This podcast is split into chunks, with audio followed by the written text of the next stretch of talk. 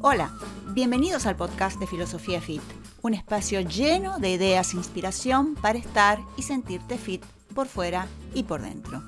Mi nombre es Patricia Guillermina Bouters y soy la creadora de este podcast y del blog www.filosofiafit.com. Hola, ¿qué tal? Este es el podcast número uno de Filosofía Fit. Hoy voy a hablar de un tema eh, tan interesante como esencial en la vida de todos nosotros. Me refiero a la motivación. ¿Qué es la motivación? ¿Por qué algunas tareas nos motivan y las realizamos con ganas y otras en cambio se sienten tan pesadas e insoportables que las posponemos una y otra vez ya, o directamente nunca empezamos? ¿Por qué algunas personas se motivan con más facilidad que otras?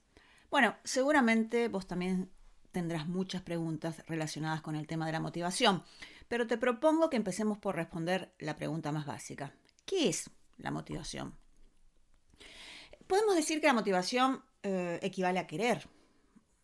Cuando nos sentimos motivados queremos algo. Queremos un cambio, un cambio de algo, un cambio de comportamiento, de pensamiento, de sentimientos, de relación, de situación, etc. Eh, también creo que la motivación tiene mucho que ver con nuestros objetivos. El núcleo de la motivación es el comportamiento, es decir, digamos, la acción persistente que se dirige a la realización de un objetivo.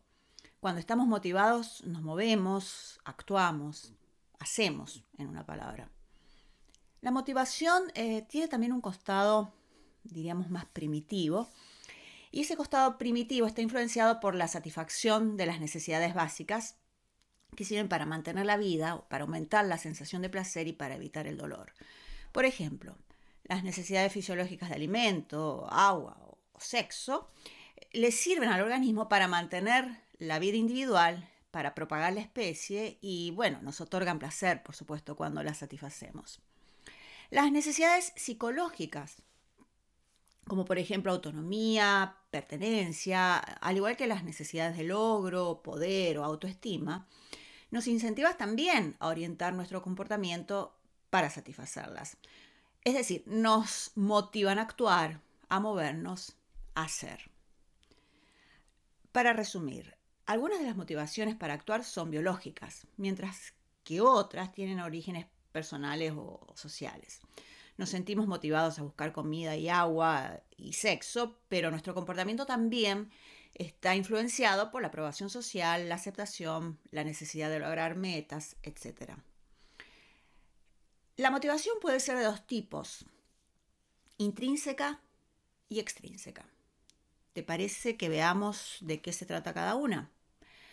Bien, la característica principal de la motivación intrínseca es que se trata de un sentimiento interno. Es como una, una vocecita que uno tiene adentro y que le dice, realmente quiero hacer esto. Es algo que realmente quiero hacer. No hay ninguna presión externa. Eh, es uno mismo quien define la acción que va a tomar. Eh, a veces este tipo de motivación se lo suele llamar eh, autodeterminación o autonomía. dicho de otro modo, la motivación intrínseca es el tipo de motivación que es eh, autoadministrada y que te predispone a, esforzarte para aproximarte a la realización de una meta. Generalmente esta motivación aumenta a medida que te vas acercando a la meta. La otra, eh, el otro tipo de motivación es la motivación extrínseca. Y esta se puede definir con una palabra clave, que es presión. Siempre que haya una presión externa impuesta, te encontrarás en un estado de, podríamos decir, no autodeterminación, porque no sos vos quien elige.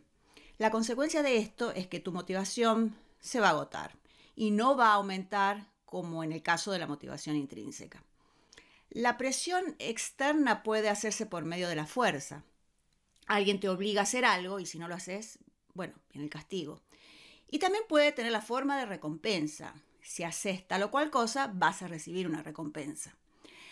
También hay otra, otra, otro tipo de, de motivación extrínseca que podríamos llamarla como autoimpuesta, clasificarla como autoimpuesta. Y es lo que sería una combinación de presión externa e interna a la vez.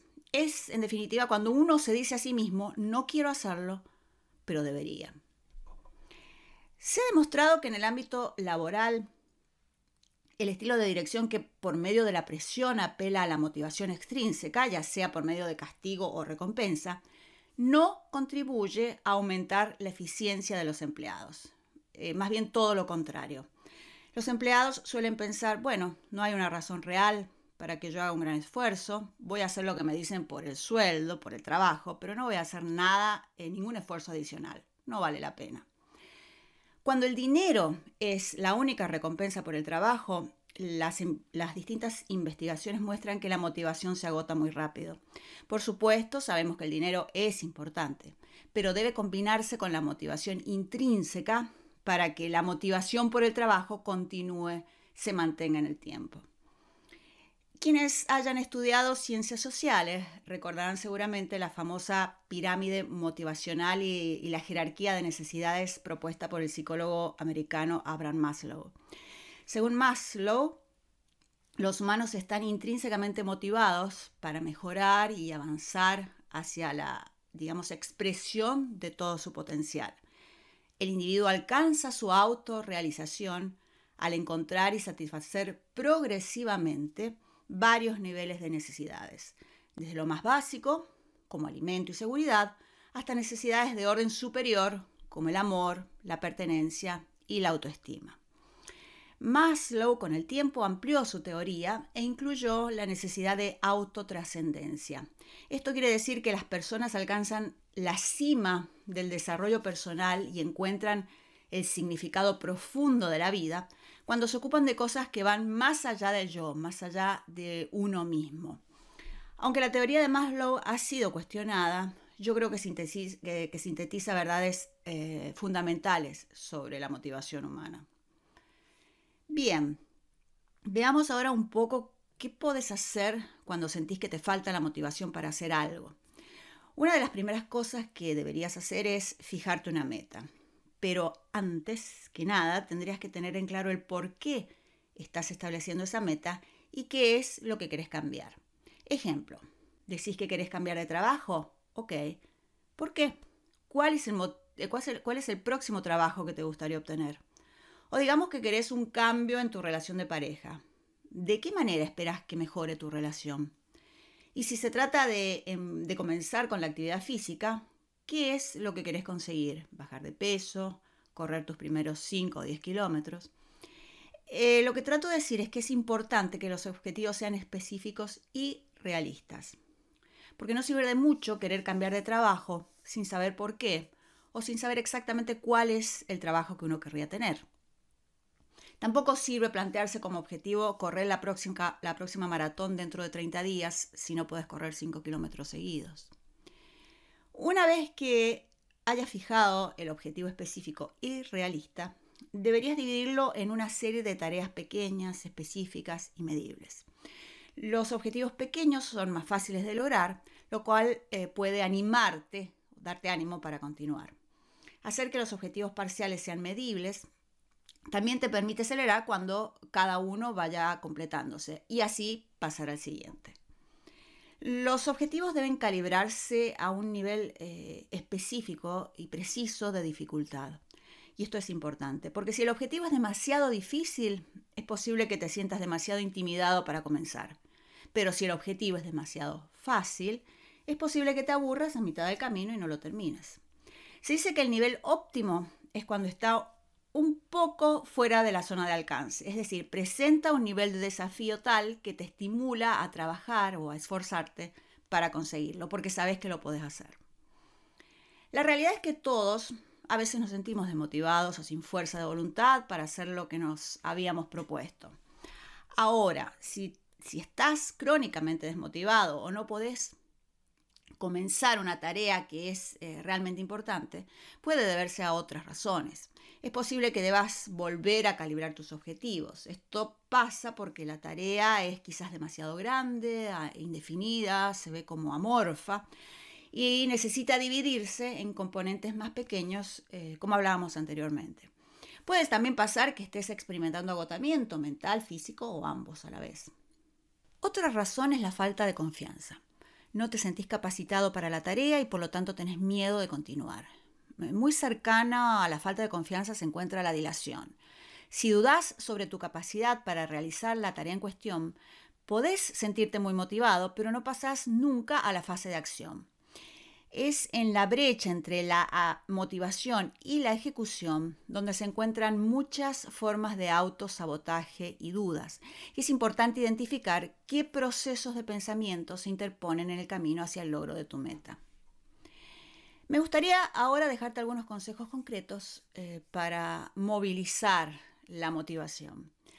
Si haces ejercicio, seguramente te ha pasado que cuando dejas de hacerlo debido a una enfermedad, una lesión o o algún suceso de la vida, es bastante difícil comenzar de nuevo. Cuando a mí me pasa, a veces ni siquiera tengo ganas de pensar en nada que tenga que ver con la actividad física.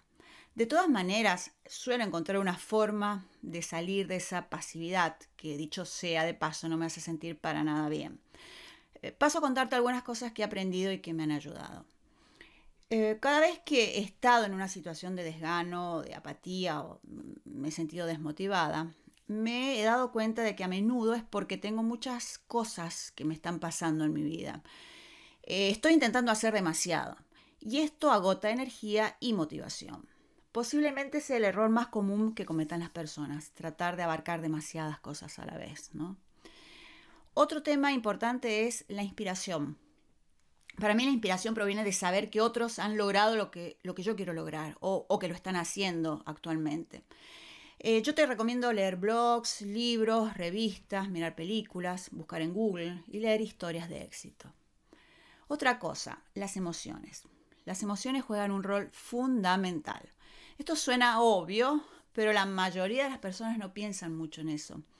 Si querés salir de esa sensación de desánimo, entusiasmate, entusiasmate con tu objetivo. Sí, ya sé, me dirás, ¿cómo podés entusiasmarte con, con algo cuando no te sentís motivado? Bueno, Comenzá con inspiración que otros puedan darte, como te decía antes, y compartí. Habla con otras personas, con tales. Te van a escuchar con ganas y eso va a hacer que te entusiasmes aún más. Otra buena idea es eh, comprometerse públicamente. A nadie le gusta quedar mal ante los demás. Si nos comprometemos públicamente a hacer algo, vamos a hacer un esfuerzo adicional para hacerlo.